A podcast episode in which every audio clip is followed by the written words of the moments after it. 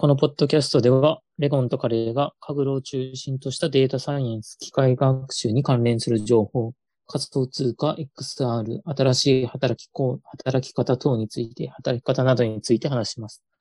はい、160回目ですね。はい。はい。えー、そうですね。今週は3連休だったりしたんですけど、うん私はそうですね、カグルのあの、フィードバックプライズという、あの、自然言語系の、えーコンペで文章のある部分が主張、ここが主張してるとか、ここはエビデンスの部分だとかを予測するようなコンペがあるんですけど、うんまあそれをやっていて、まあ、自然言語にあんまり慣れてないこともあって、そうですね、かなりまだ、あの、ふなんていうんですかね、公開ノートブックを超えるのが今難しいという状況でちょっと頑張ってますね。はい、カレーです。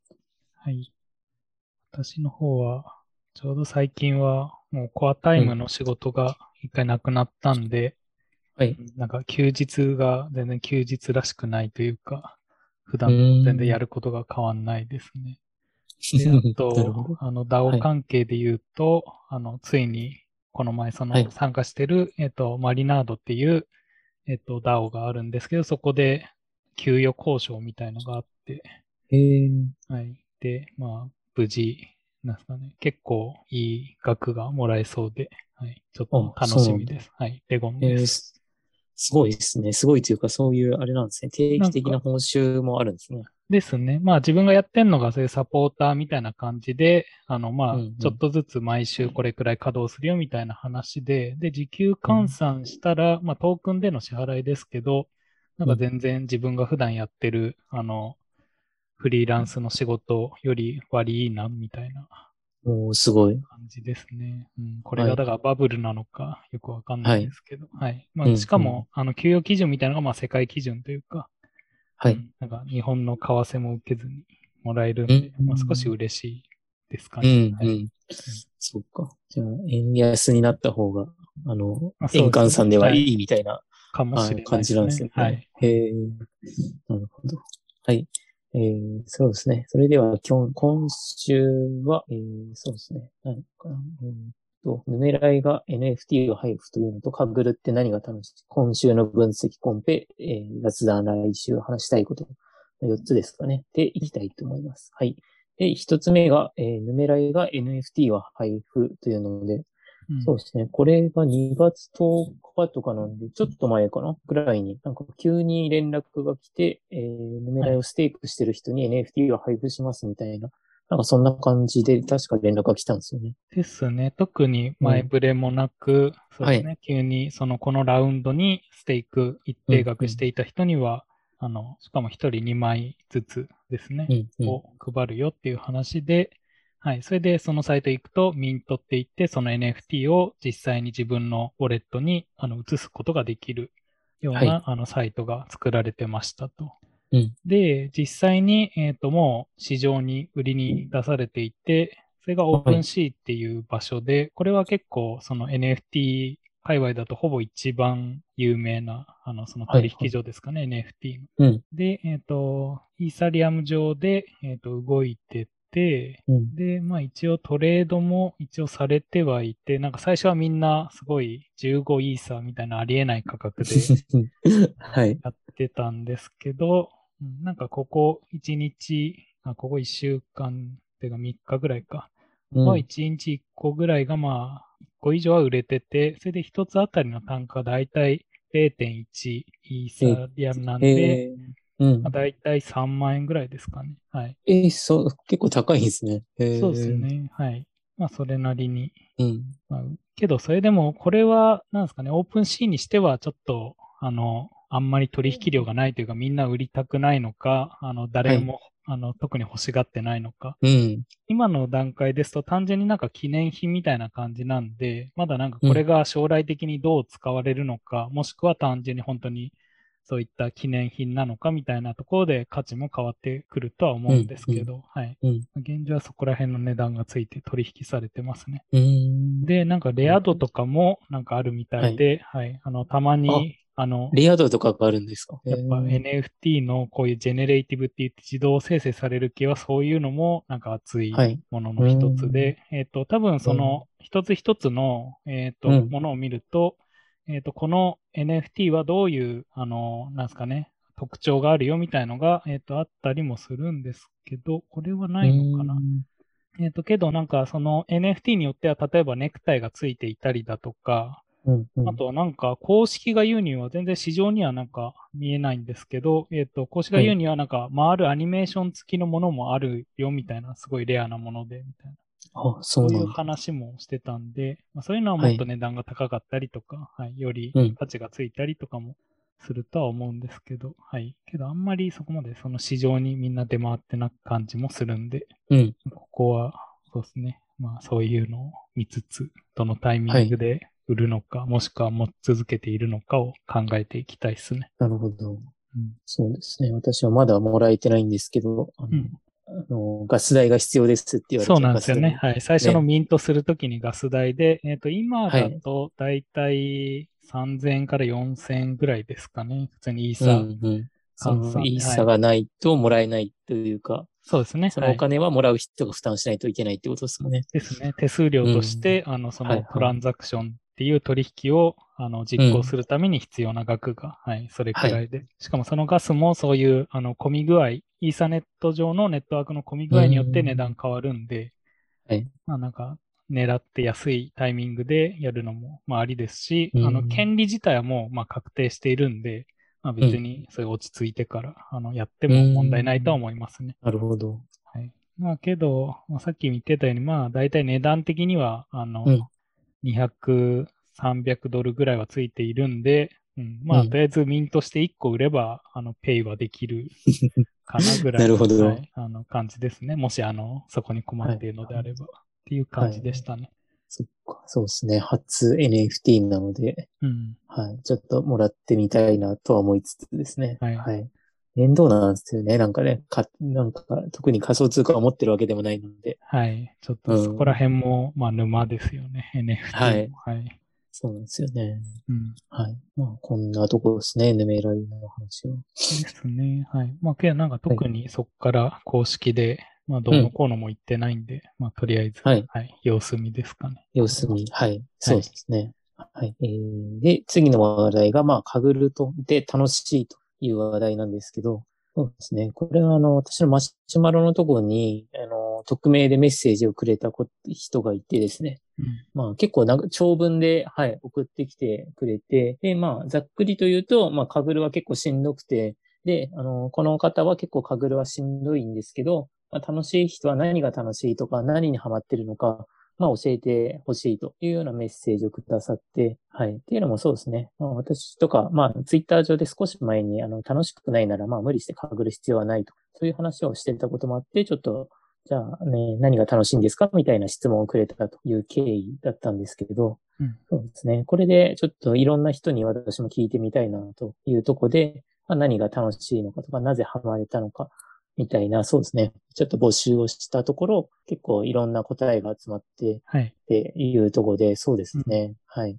まあそうですね。いろんな楽しみ方というか、これがね、楽しさとかっていう答えはないので、まあ、うん。そうですね。結構聞いてみて面白かったなというところでしたね。はい。うん。で、まあ、大きくはた、うんと、リーダーボードの順位を上げるとか、能力アップが楽しいという人が結構多かったかなとかいう印象で、あとは、えーあの、ネットゲット、ネットゲームとして楽しいというので、まあ、そうですね。ツイッターでワイワイしながらなんか競うのが、はい、楽しいという人とか、あとは、まあそうですね。初めに、あの、なんでしょう。初めてすぐにまあメダルを取るという成功体験をした人がハマれるんじゃないかとか、っていう、あの、人がいたりとか、あとは、えー、そうですね。自分のアイデアがハマった時は面白いとかですね。なんかこういう、こんな感じの意見がおざっくり言うと集まったかなというところでしたね。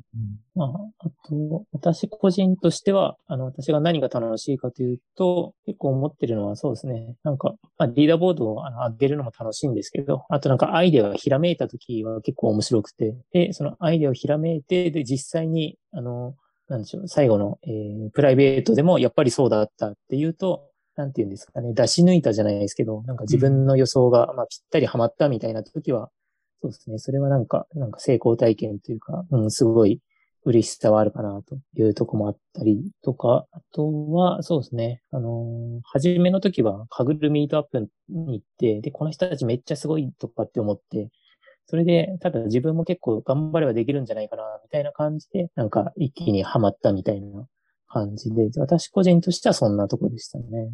うん、はい。というとこで、そうですね。多分、レゴンさんはそんなにカグル自体にはハマってない方かなと思うんですけど、なんか、ここら辺が楽しいとか、なんかあったりしますか、けど、やっぱ最初の頃、メダル取るところとかは、うん、うん、なんか、まあ、面白みはあったなっていう感じはしますかね。やっぱりなんか、うんうん、まあ、挑戦して、それで、こう、工夫とか、まあみんなでワイワイ。その時も大抵メダル取った時が一つだけソロのシルバーありますけど、他は大体チーム組んで最初からやってたんで、まあ、そういう、うんうん、そうですね、その他のチームの人とこう意見交換しながらやっていくっていうので、うん、そういうところでも楽しさはありましたかね。はい。うんうん、あとは、うん、単純にカグル使ってるっていうのがどっちかというと情報収集が最近はもうメインになってきてるんで、はい。うんうん、またなんかがっつりハマれるコンペが一つぐらいあるといいんですけどね。はい。はい。うん。はい。なる、なんですかね。そういう、あの、なんて言ったらいいんだろうな。こう、コスト、コストとかけた労力、はい、かけた労力か、に対しての報酬がどれだけあるか、うんうん、コストパフォーマンスみたいな考えると、うん、そこまでカグルが本当にいいのかっていう ところは確かにありますし、そういうコンペによってはもう全然運が絡んだりとか、はい。そういうところで、うん、まあ、影響が出てくることもあるんで、うん。まあ、なんで自分がどこにやっぱ面白みを感じるかですかね。はい。うん。うん。そうですよね。それは人それぞれだと思いますし。はい。うん。そうですね。本当ハマっちゃうって逆にメダルとかまで取ろうとしちゃう。メダルというかね、特に金メダルとかまで狙っちゃうと、まあ、コストパフォーマンスが悪いというか、うん、本当ね、なんか人生を捧げてるようなというか、はい、もう人もいれば、なんか少しの時間でもなんかすごい、あの、成果を出せる人だったり、あの、うん、かぐる自体はね、ある程度仕事にしちゃってる人とかもいるので、はい。そうですね。そういう方と同じ土俵で戦わないといけないので、うん。そうですね。まあ、リーダーボードだけじゃなくて、なんか他のところとかにも楽しみを出せると、なんか、うん、コストパフォーマンスとしてはいいのかなとか思ったりとかですね。すねあとそうですね。あの、なんか、これ、質問もらってよかったなと思ったのは、今週末かな、うん、あの、はい。まあ、かぐるの、うん、えー、なんか、えー、講演というかするんですけど、はい。そうですね、かぐる楽しいよって言ってだけじゃなくて、結局ハマれる人って、そんなに多分、機械学習やってる人の中でも、多くて1割ぐらいなんじゃないかなと思うんですよね。うん、その、結構メダルを、あの、取るぐらいまでガリガリやるみたいな。後の人はまあ、カグル自体あんまり楽しみなかったりとか、もしくは、あの、コードとかを、あの、ソリューションを参考にする上で、まあ役立つところだなとか、いろんな、まあ、楽しみ方はいるので、そうですね。この方は、どっちかっていうと、なんか、なんとかしてカグルを楽しみたいみたいな、あのー、ニュアンスがこの文章から感じられたんですけど、うん、まあ、そうですね。そんなに、あの、はまれる人は逆に少少な、たの、多くないみたいなのを、まあ、念頭に置いてもらっ、まあ、楽しめれば楽しめるというか、自分なりの楽しさを、はい、探してもらえればいいんじゃないかなって思いながら、そうですね。うん、ちょっと回答とかをまとめてましたね。そうですね。はい。うん。なんかそういう、まあ自分、さっきも言いましたけど、自分の楽しさというか、例えばそういうコンペでスコア上げるのがいいのか、うん、そういうディスカッションで、うんうん、なんかいろいろ議論したいところにはまれるのかとか、うん。うん、なんかもうメダルはいいから、とりあえず取り組んでみたいみたいな感じになるのかで、はい、うん、なんか、いろいろハマり具合とか、度合いも変わってきそうですね。はい、はいうん、そうですね。あと、できれば、なんか一回チームを組んで、あのーうん、まあ、やる経験をそうですね、してもらいたいなとかとも思ったりして、うん、うん、チーム組むのと、で、あのー、なかなかね、仕事でも同じタスクをね、まあ、例えばチームで3人でとか5人でやる経験って、いうのもないと思いますし、うん、結構いい仲間になれ、仲間というか友達になれたりも、あの、する、したりするので、うん、うん、そうですね。なんか、チームを組むっていう体験は本当に Kaggle というか、データ分析のコンペをする上では、なんか想像にないいい体験だったなと思うので、そうですね。一回何とかしてですね、ツイッターとか、あの、 Kaggle の、あの、 Slack なり Discord で、募集すれば結構組めると思うので、はい。そうですね。そこも一回体験してみて、なんかその自分に合う合わないを判断してもらえるといいんじゃないかなと、はい、うん思いましたね。うんそうですね。まあそういうチームを組むときのせめてものうんそういう指標というか、まあ自分はとりあえず取り組んでますよみたいな形で、うんうんまあなんか普段から取り組んでて、アクティビティがちゃんとしっかりしてて、はい。はいあのみたいな感じになってるとチームも組みやすいのかもしれないですね。うん、うん。そうですね。もうね、あの、ディスカッションに、あのーどんどん書いちゃうとか、ツイッターに、ツイッターではね、情報は書けないですけど、なんか、はい。取り組んでるよとか、リーダーボードちょっと登ったみたいなの書いとけば全然、多分組めると思うので、というところですね。そ。うですね。はい。まあ組むのが怖いのが、そういう、まあ途中で人が抜けたりとか、まあそあの、ーただのリライダー的なはい。のをやっぱ嫌う人もいるんで、まあ、そういう意味では、うん。なんかそういう、あの、定期的に参加してて、うんなんか、まあ、うまくいかないんですけど、みたいな感じでも、はいちゃんとそういうふうに定期的に参加してるのであれば、あこの人はなんかカグルになんか取り組んでる人なんだなっていう印象は。あると思うんで。ありますしね。はいまあ、あの、外国の方と組むのも全然ありなんですけど、うんそうですね。まあ、最初は日本人とかと組んで、そんな悪い経験したっていう人もいないので、うんまあ、逆にね、自分が嫌な思いするんじゃないかなっていう恐れもあるかもしれないですけど、まあ、割とそんなに気にしなくても、あの、みんなね、いい人ばっかりというか、があの多いと思うんで、っていう感じですね。はい。はい。というところで、そうですね。この質問、また何かあれば、はい、送ってもらえれば、はい、随時回答していきたいと思います。はい。というところで、今週の分析コンペですね。はい。今週はカグルが一つ新しいコンペが始まりまして、はい。えー H&M のあのファッション関係のコンペが始まりました。うんで、これは、えー5月9日までの、えーコンペで、で、過去の購入データなどから、えーその方が今後、えー何日内だったっけな？何日か以内に購入する商品を予測するというコンペになっていまして、なので、その、えーこれまでの過去の購入データと、で、その商品画像ですね。どんな商品かと、で、商品説明、これはどんな商品かというテキストがあるテーブルデータのコンペで、で購入するあの商品をまあレコメンドするというような感じになっているとうんいうので、で、えーコードコンペではないということになってますね。うん。そうですね。これは、えー結構商品数も多いし、あと、まあ、普通の人は、まあ、同じ商品を、あの、なんでしょう、買った服をもう一回買うっていうことはない、あまりないと思うので、うん。うん、結構難しい、あの、タスクなんじゃない、なんていうんですかね、当たりにくいというか、次に、あの、どんな服を買うかみたいなのはなる結構難しいんじゃないかなとうん。思ってて、まあ、リーダーボード上見てても、まあ、そんなにスコア上がってないというか、そうですね、今のところかなり難しそうなタスクだなと、はい、いうところになってますね。うん。そうですね。ここら辺のレコメンデーションうん。系は、はい。なんかそういう強化学習含めやってる人とかも聞いたりしますし、うん。まあうん普通に事業的にも、まあそういうよく使われるというか、はい。うん。うん。なんかそうですねそれなりにノウハウを持ってる人も多そうな感じもしますね。うん。うん。そうですね。うん、これは本当仕事というかいろんなあのタスクで使えそうです。データもね、画像とかあの自然言語も含まれるというんで、はいそう。ですね。結構あの汎用性もありそうなコンペなので、まあ結構あの、なんでしょう、強い人というか、あの、そういう人も集まってきそうな、まあ久しぶりのテーブルコンペだなと、はい、いうところで、うんそうですね。ちょっと面白そうですね。はいはい、で次のネタが、カグルのリリーダーボードの表示が、まあ、えー少し変更になったというところですね。そうですね。はい。なんか今見てて、あれ変わったなっていうのを、はい。そうですね。んなんか順番も、えーこれまではメンあの、人のアイコンが右の方にあったと思うんですけど、まあ、チームメンバーで、うん金、これまでは金メダル、どの人が金メダルかとかっていうのは左側になんか、えー、なんて言うんでしょうね。はい。まあ帯という、なんでうん縦棒みたいな感じで表示されてたんですけど、今回からは、この金メダルとか銀メダルの丸い金メダルとかが表示されるように、はい、なったとうんいうような感じですね。うん。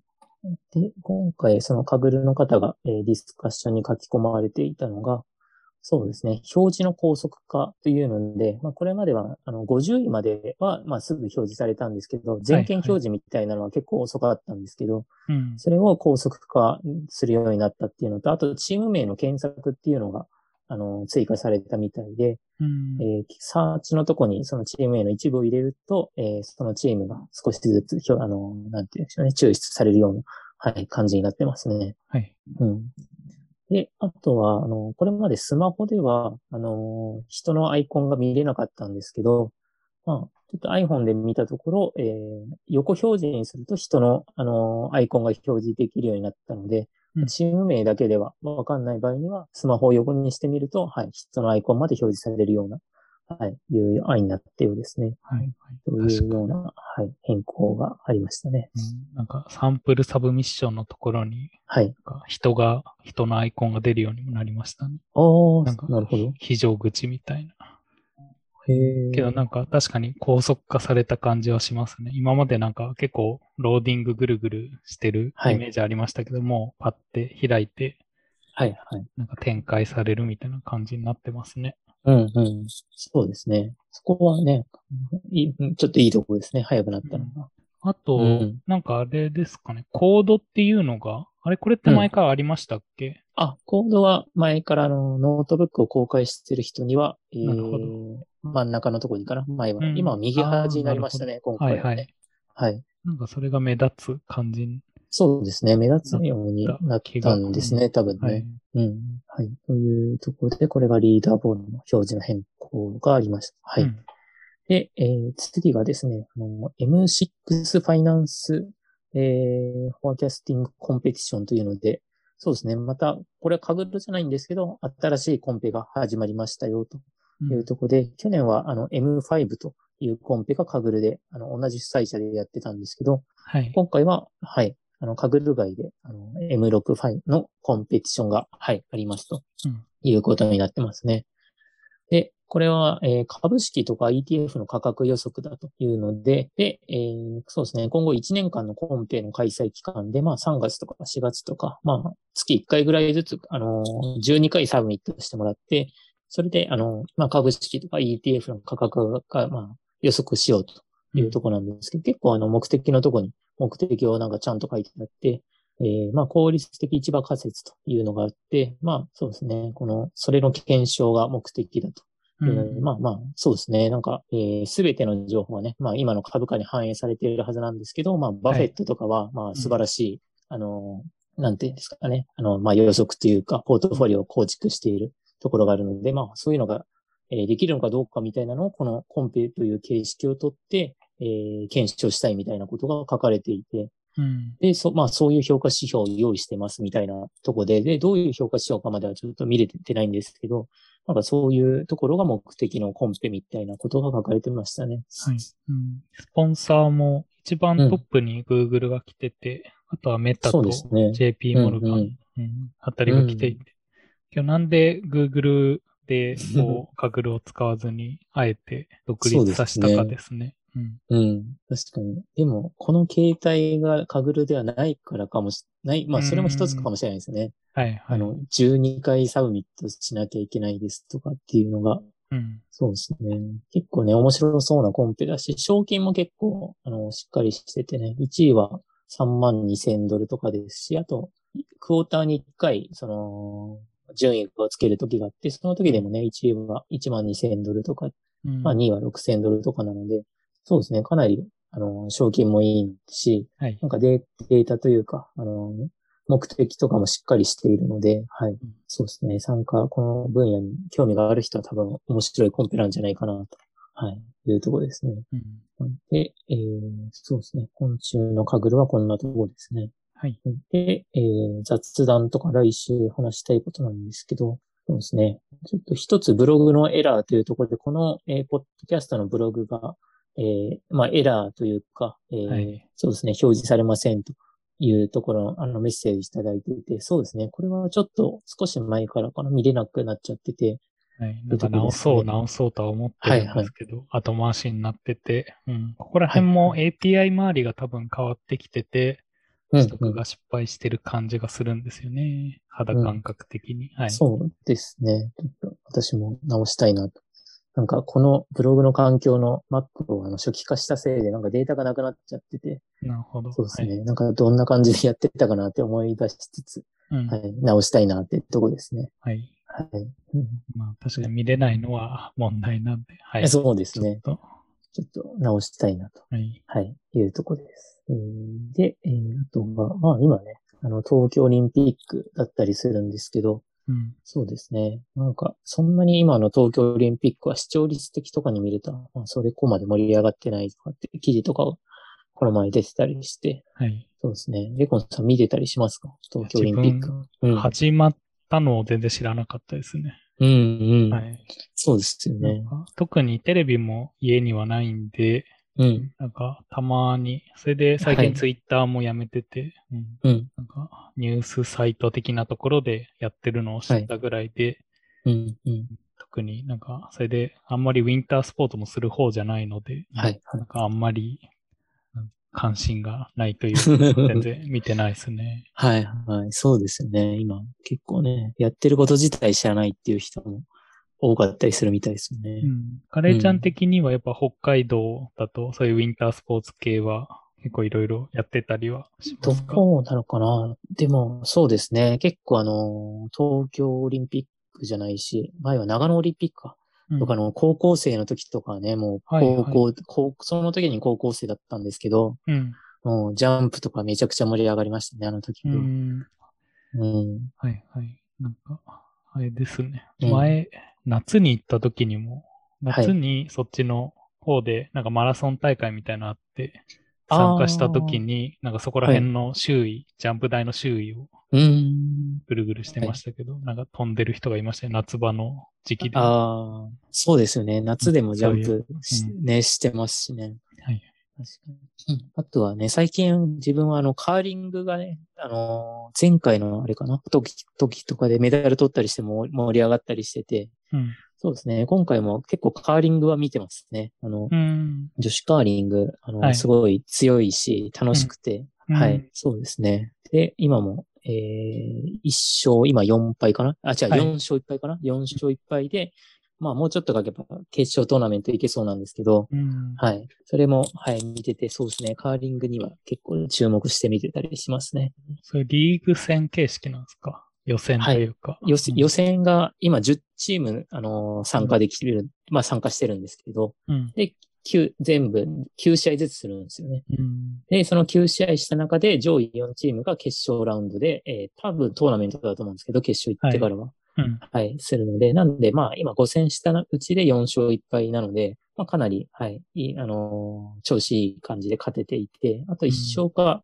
まあ、2勝多分あとしたら決勝リーグ行けるんですけど、はい、というとこなので、はい、あちょうど今、多分韓国戦かな？やってたりして、なるほど。そうですね。私も最近、その、今民放の、えー、サイトとかで見れたりするんで、もうはいネットでとか見たり、あの NHK プラスとかもネットでとか見れるので、そうですね。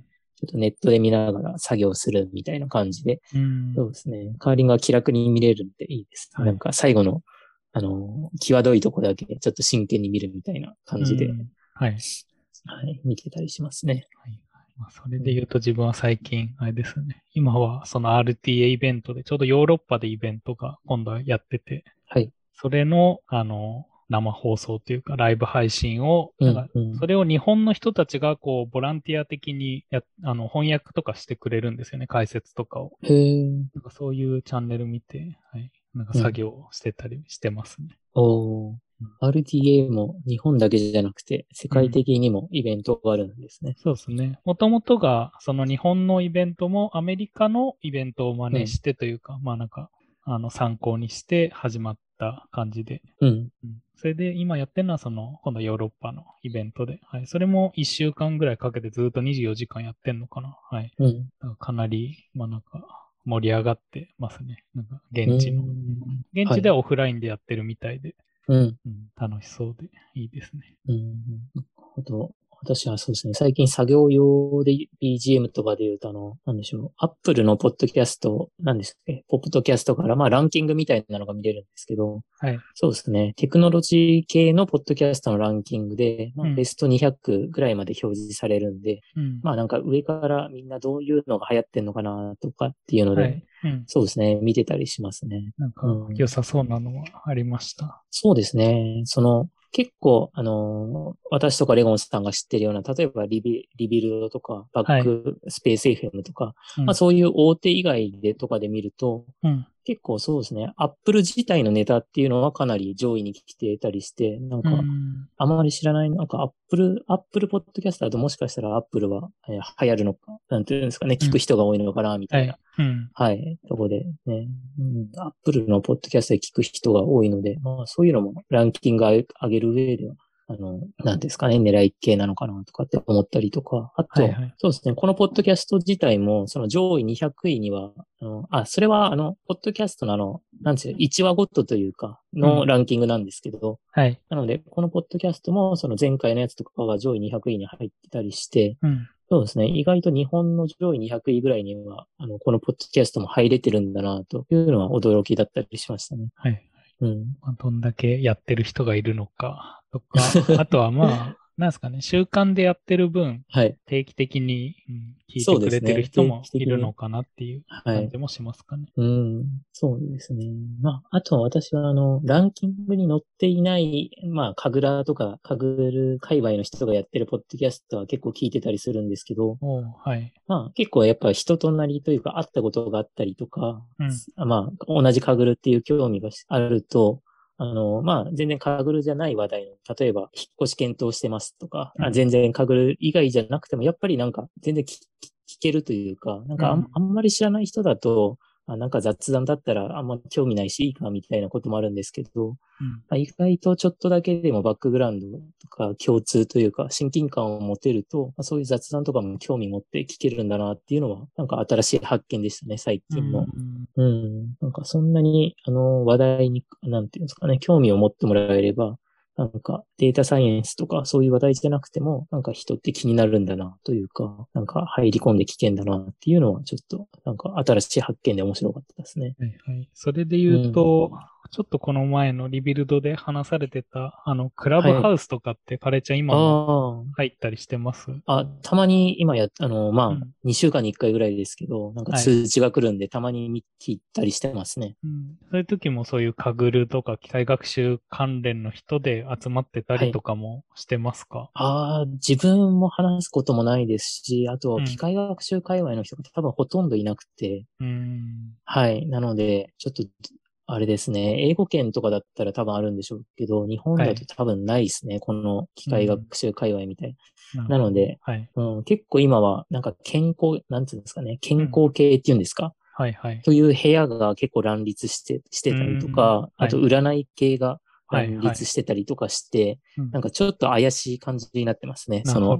あんまり信憑性ないんじゃないかなとか。まあ、特に日本界隈でのケース、あ、そうです、そうですね。うんはいはい。日本界隈で、あと私がよく目にしてるのは、そなんかそんな感じになってて、うんなってますね。うんはい。なんかリビルドで話されてたのは、まあ多分はい外国の話なのかもあしれないですけど、そういうなんかうん物質的な、部活動的な、まあとりあえず行くかみたいな感じで人が集まってて、まあいつものメンバー的な、それでなんかそういう、まあ業務にギリギリまあ入るか入らないかぐらいの、まあ雑談しながら、みたいので、確かにそういうので、そういう機械学習とか、まあなんか話せると面白いなっていうのはあったんで、そそういう場があるのかちょっと気になって、確かにもしかしたら確かに。ツイッタースペースとかでやってる、あの、たまに、うん。あの作業配信とかやってる人も前いたんで、うんそういう感じなのかなとか。ああ、そっうんか。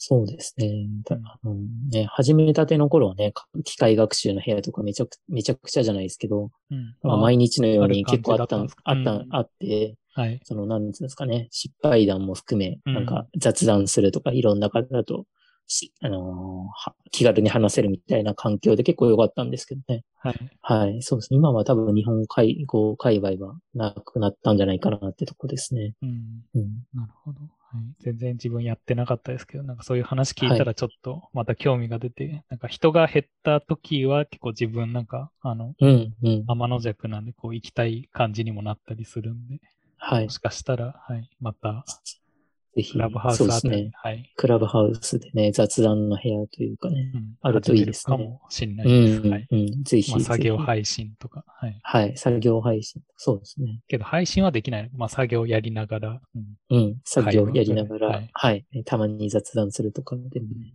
はい。そうですね。今週はこんなとこですかね。あそういえば、あれですね。あの、無事というか、リキッドは、リキッドっていう、あの、取引、えっ、と、仮想通貨の取引所は、ソルを公式、あソラナを公式に、はい。上場するみたいで、はい。はい。それとなんか今、あなんか、ソラナのネットワーク上で、一部のサービスがなんか、スタンプラリー的なのをやってて、なんか複数のえ、ーと、まあ、サービスをこう、いろいろ回って、それでうんタスクを達成すると、NFT がもらえてみたいなのやってて、えそこら辺で、あの、自分がそのサポートしてるところも日本人とか結構増えてきてて、うん。はい、なんかサポートが少し忙しかったりしてますうね。ん。ああ、そうなんですね。なんで、まあそこら辺も、そのうち上場したら、 Solana ではこういうプロジェクトあるよみたいな紹介記事書こうかなとは思ってますね。うん。うん。まあその時にでも、はい。またノートでも書きます。はい。はい。そういえばなんか、今週というか先週かわかんないですけど、メタバース系の仮想通貨銘柄が盛り上がっていたみたいなえー、話がはい。あって、レオンさんのとこあんまり関係してないですか？うーんと、どうですかね。一応銘柄的にも一応保有はしてるんですけども、最近は結構下がってるんで、基本もう放置で、あの、うん。うん、まあとりあえず持っとくだけ持っとくみたいな感じで、あんま値段までは確認してないですね。うん。なんだっけなちょっとね、あの、誰かツイッターで見かけたぐらいなので、はいはい。はい。全然、ちょっと詳しくないんですけど、そんな話題もありましたね。はいはい。まあ、えっと、有名どころだと、サンドうん。とかは、えっと、日本からもコインチェックとかソフトバンクとかも確か入れてますし、あとデセントランドっていうのも、はい、まあ、有名どころというか、まあ、いやっぱそこら辺はイーサリアムがトップにいろいろ大きめのプロジェクトも持ってて、他うんの仮想通貨でも似たような、あの、うちらもメタバースでみたいな感じのは生まれてきてますね。へえ。うんソラナでも一応いくつか生まれてきてて、自分もその中でそういう通貨とか NFT とか持ってたりもしてますね。へえ。うん、まあ、ベタバース系も少し一回この下落で落ち着いたかなっていう感じはしますね。あ、そうなんですねそ。れでもやっぱまだ、なんですかね、そういうサンドとかの土地自体は高いというか、やっぱ100万円ぐらい出さないと買えないとか、うんそういう感じなんで。